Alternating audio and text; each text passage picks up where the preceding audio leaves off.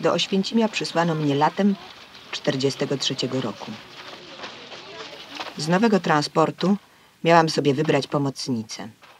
W Marcie dostrzegłam coś kruchego i dziewczęcego. Coś, co budziło współczucie. La Passagère est un film du grand cinéaste polonais Andrzej Munk. Il adapte une pièce radiophonique autobiographique de Zofia Pozmich dans laquelle une femme allemande croit reconnaître sur un paquebot transatlantique une ancienne détenue du camp d'Auschwitz dont elle était le capot. Elle évoque ses souvenirs pour son mari, mais la vérité qui se dessine peu à peu n'est pas celle qu'elle lui raconte. Dans ce film reconstitué et sorti en 1963, après la mort de son auteur en cours de tournage, deux récits subtilement différents s'imagent en flashback sous nos yeux.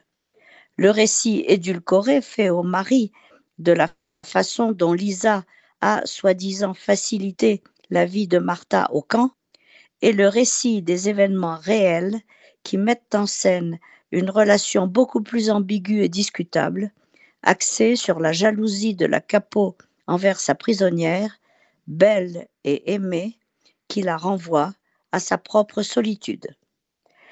La passagère tire de son inachèvement une profondeur et une modernité frappantes, car trois régimes d'images s'imposent à nous. Des photos fixes, les séquences animées mais muettes faites de plans d'ensemble décrivant la vie dans le camp, et les séquences animées et parlées, soit en dialogue, soit par la voix off d'un narrateur qui retrace la relation entre les deux femmes. Film grandiose, non seulement parce qu'il est l'un des premiers à montrer la vie dans un camp, mais parce que son propos élève le problème du pouvoir et de la résistance jusqu'à une dimension philosophique. Le camp devient le symbole de tous les systèmes fascistes ou répressifs qui tentent d'asservir le corps et l'esprit de l'homme. Certains êtres exceptionnels comme Martha parviennent à résister à la voie du masochisme par leur fierté inébranlable. Dialectique éternelle du maître et de l'esclave, qui n'a plus de raison d'être quand l'esclave refuse ce statut pour affirmer celui d'être humain à part entière, même dans les pires conditions.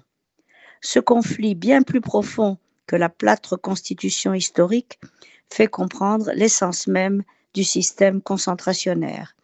Il explore pour la première fois le rapport complexe entre bourreau et victime et a la particularité d'instaurer cette relation entre deux femmes et d'analyser la psychologie de la capot en laissant opaque celle de la prisonnière ou du moins en la laissant déduire de ses seuls actes il faut voir ou revoir La passagère d'Andrei Munk, l'une des premières grandes fictions historiques sur la Shoah.